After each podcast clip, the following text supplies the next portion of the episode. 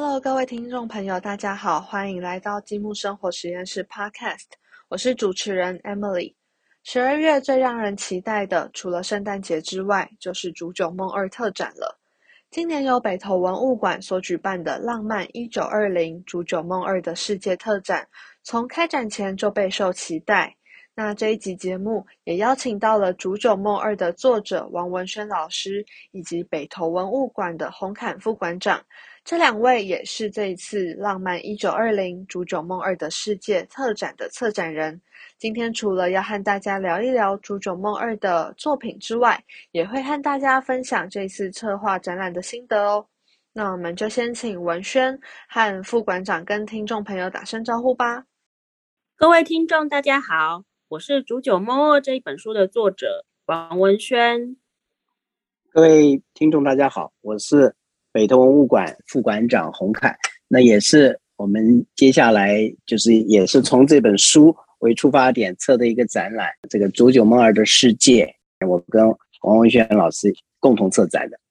嗯，这次我真的是。要很感谢北投文物馆，还有就是洪副馆长，说有这一个机会，竟然能够在台湾，我们可以举办煮酒梦二的展览哦。就是其实，嗯，这样很像要讲那个得奖感言一样。这个事情其实是我还蛮多年以来的梦想。这个展览啊，我的发想其实从去年就有，去年年初的时候就在想这个事情，后来跟王老师在讨论，那刚好。他有一本书，目前应该算是台湾研究煮酒梦二的，应该是最权威的一个学者。那他在日本，也就是他的博士论文就是研究煮酒梦二。那我接触煮酒梦二呢，其实时间不是太长。其实，在年轻的时候啊，二十多岁就有耳闻过，但是没有真正的深入去了解它。那直到前年，呃，北东博物馆我们的基金会叫福禄文化基金会。跟这个北师美术馆共同合作了一个非常这个有意义的一个大展，叫做《美少女的美术史》，非常受欢迎的那时候。是这个展览呢，就是从江户时以前一直到近代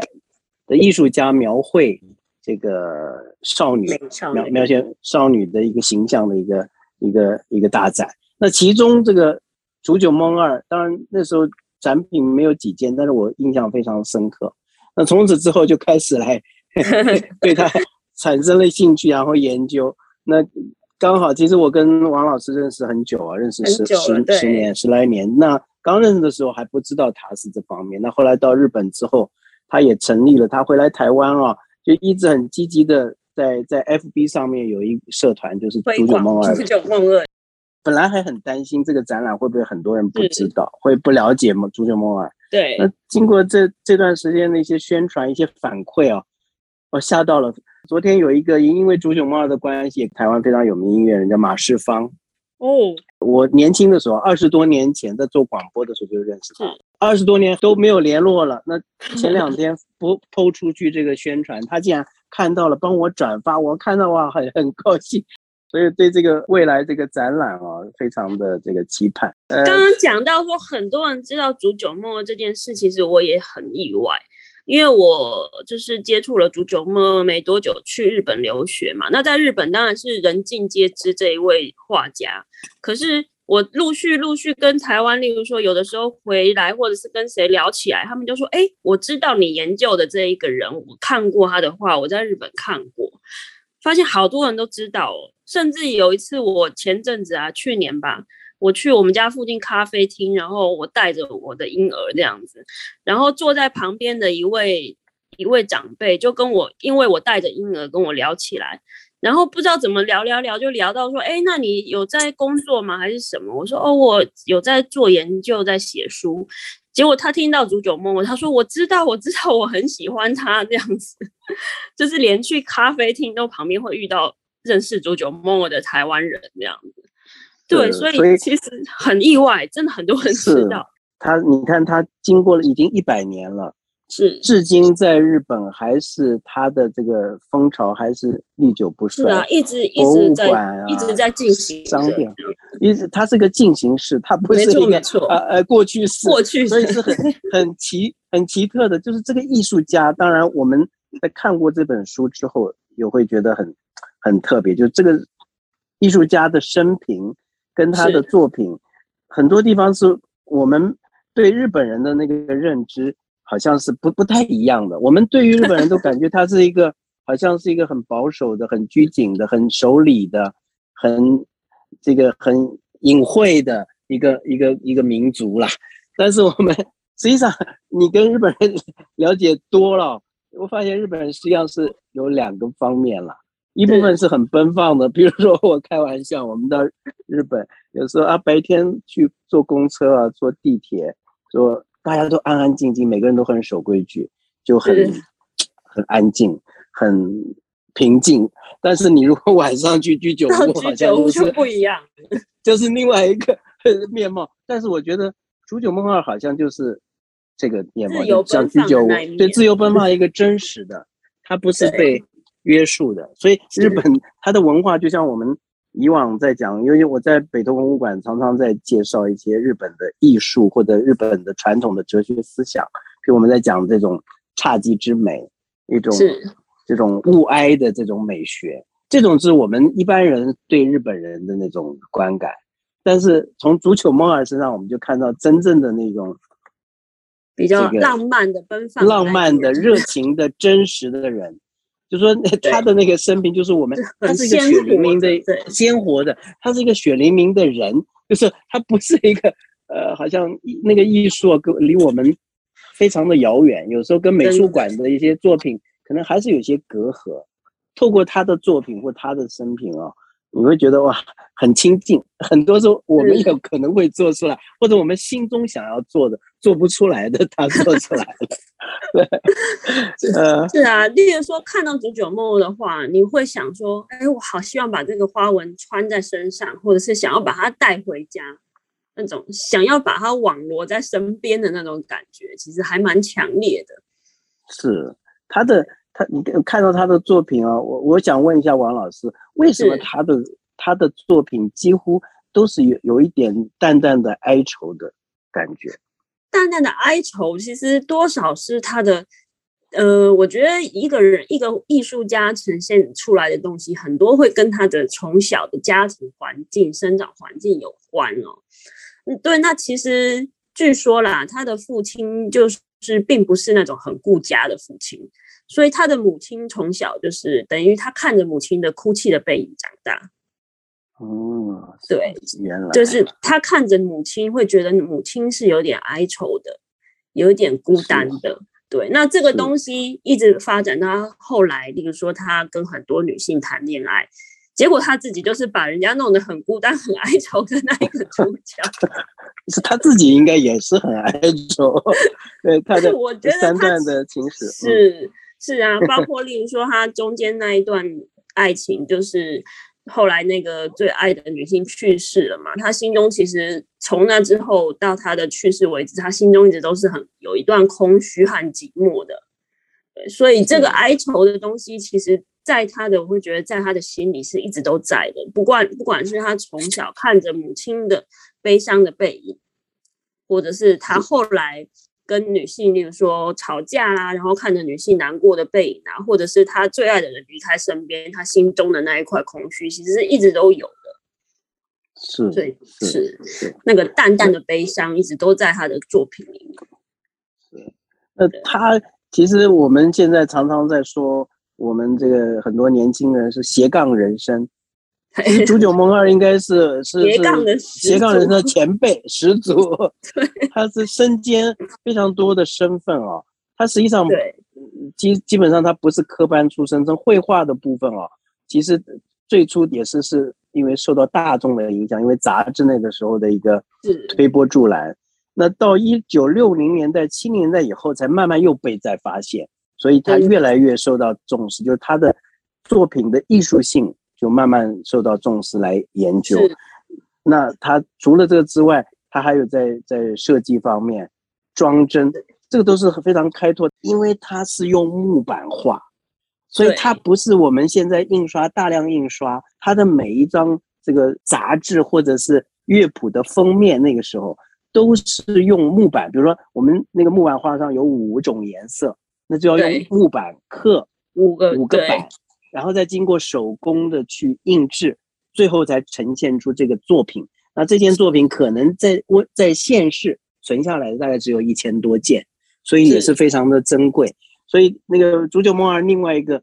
比较令人敬佩就是它的产量很大。现在一直都还在发掘，或者是在那个古古物的市场、古书的市场，就大家都还一直会有东西出现这样子。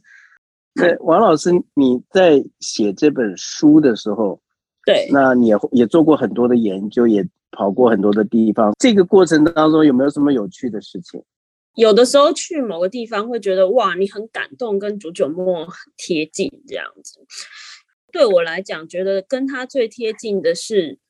我到了东京不久之后，发现了梦二研究会这一个组织的存在哦。然后一开始我也搞不清楚状况，我只是写了 email 自我介绍，然后他们邀请我去。去了之后，我才发现这是一个非常重要的会，包括他最爱的恋人的燕奶的侄女在这个会里面。然后现在是这个会议的代表，那个板垣富美代女士，她这次也协助了我们的展览了很多。然后还有竹久梦梦的孙女，实际也在这一个参加这一个会哦。所以我第一次见到的时候，我真的吓 吓了一跳。我想说，哇，我来到很不得了的地方，有一种好像梦二就活脱脱在我眼前的感觉，竟然是他生前有关的人哦，在我的眼前，然后讲聊梦二，像在聊他们家的朋友或他们家的亲人这样子。是然后，对，在他的九月一号梦二去世的那一天，他们都会一起去梦二的坟前上香祭拜。第一次去的时候，我就觉得哇，真的叫做那个起鸡皮疙瘩都起来了。就是说，梦儿的后人跟他关系这么密切的人，然后带我一起去他的坟前上香，然嗯后嗯在那边就是献花，然后结束之后呢，大家就会简单去吃一个饭这样子。我那时候就在他坟前许愿说，请祝我博士论文书写顺利这样子。呃，王老师的这个博士论文是研究《煮酒梦二》的偶，他做的人偶，所制作的人偶，因为这一段在日本实际上是以往是没有人研究的。那当然，这个方面我们看到了，就《煮酒梦二》也是受到了一些传统的文化的影响。实际上，日本的艺术，我们之前在办美少女的美术史，我深有体感。就嗯，从江户时期到江户后期，那到西洋艺术的引入，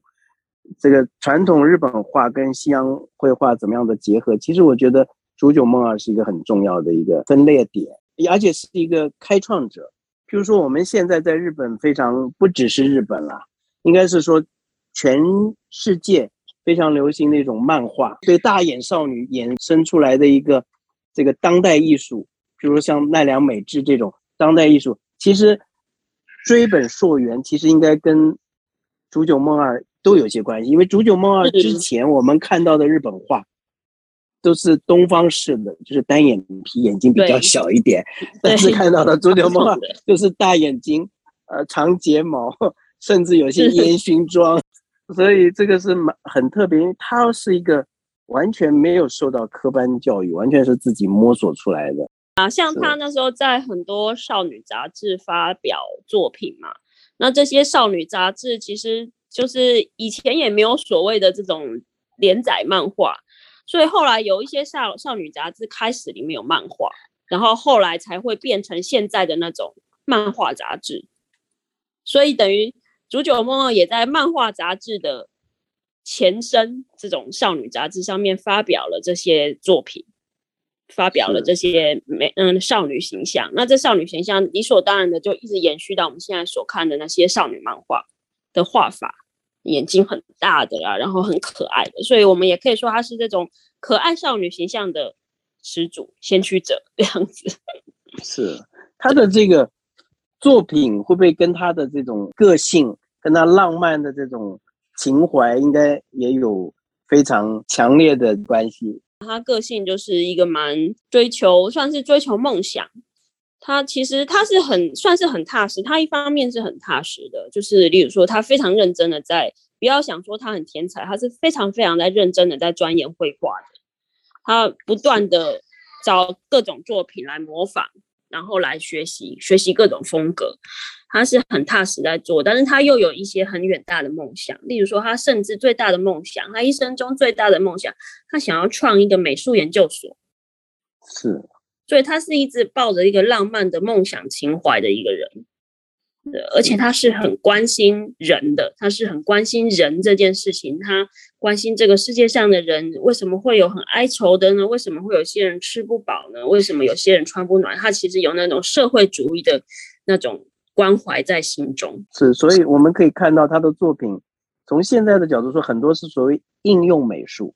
就是把这些美术作品运用在插画啦。或者是包装啊，包装啊，这上面，而且他在那个时候，在一九一四年、一五年这么早就懂得了，就是说这个行销啊，文创商品，就是 就是就就懂得了这个，而且那个时候也他的创造出来的商品也算是一个风靡啦，就是说少女好像拥有他的商品是一种时尚，是一种时髦的一个。这一次展览，我们也可以看到一些他的文创商品，是是实际在展场我们可以看得到当时留下来的他的文创商品这样子。那我们像我们这次策展，我也特别请王老师哦来协助我们，把请这个翻译家哦把这个煮酒梦儿的一些诗句，对他其实写很多文学作品。我们再回到煮酒梦二的一生哦，那。你看他跟他的太太，对，其实也是非常纠葛哦。王老师来介绍一下他们这一段好不好？这个很有趣，就是煮酒梦二对他的太太是一见钟情，就是他听说，哎，附近有一间明信片店的老板娘新开的店，老板娘漂亮，他就去了。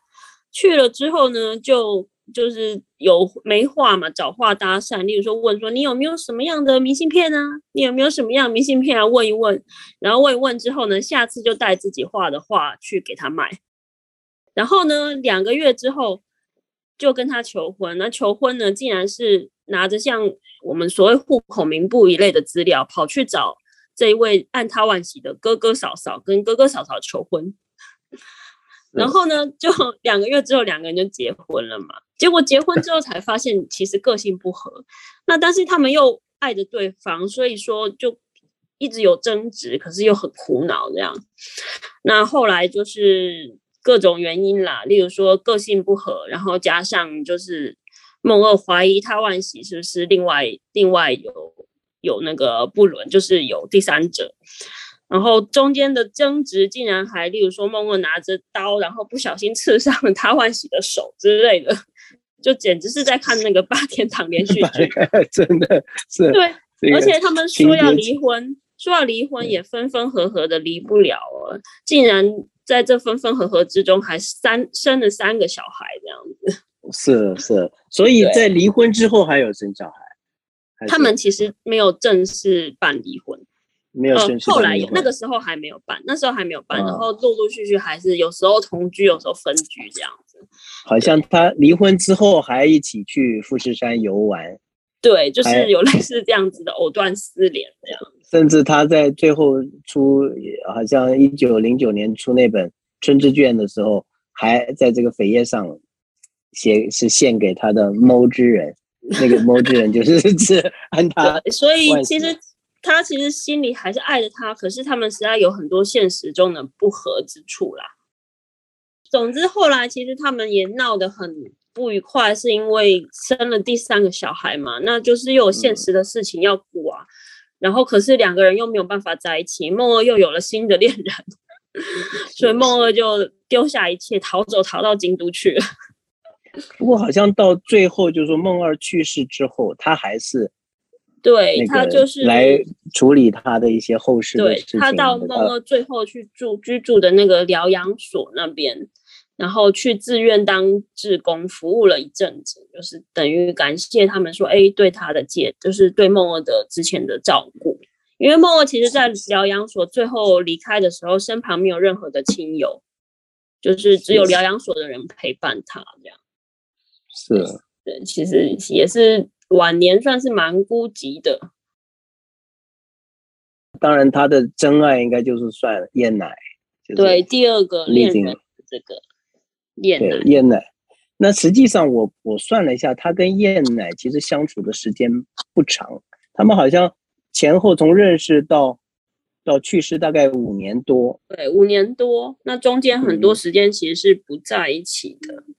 燕奶也是一个画家，也是非常优秀的画家。那两个人呢，其实他们曾经就是等于他们。他们的蜜月旅行的时候啊，曾经有合作画了一条腰带，那个腰带非常特别，因为真的是两个人哦，他们画上他们喜爱的花，两位艺术家共同创作的。那可以说现在他们两位，嗯，共同创作就只有这一个作品了。然后这个腰带的，因为实在是太太珍贵的东西啦，但是我们借到的是复制复制版本，但复制版本也是。非常非常了不起了，因为是，呃，真正的东西在金泽汤有梦二馆，在金泽那边的梦二美术馆。那我们这个复制的呢，也是他们那边请了当地很棒很棒的那个师傅做的腰带，然后把它复制，真的跟原物是几乎就是看不出来了，分不出来。然后我们好不容易借到这个很珍贵的这个展品，也可以，也就是大家可以在现场看到这两。个艺术家他们分别是他们是怎么画的，然后合作了一个等于是他们的爱的结晶，就是这一条腰带。这个王老师可以分辨出上面的图案谁是谁的画的吗？我没办法，不过 他们有大概研究过。我那个金泽那边他们其实有大概做了研究，说推测可能这一块是燕奶，这一块可能是梦二这样子。哦，这个真的是非常珍贵。现场你们看到的这个作品啊，感觉就是一九一零年。那个时候做的，大概就是他们复制的真的非常好，完全是手工去去复制出来的，就是真的很像，就是跟真的实物真的是一模一样感觉。大家可以感觉一下这两位孟二汉他最爱的恋人燕奶的爱的结晶这样子。对，就是也这个当然也很感谢王老师，就是说服板垣女士借给我们。对，就 是燕奶的侄女，她现在保有了这一个。这个腰带这样子，那她这次真的是非常大方的出借，就是二话不说，就是很希望协助我们展览就出借这样子。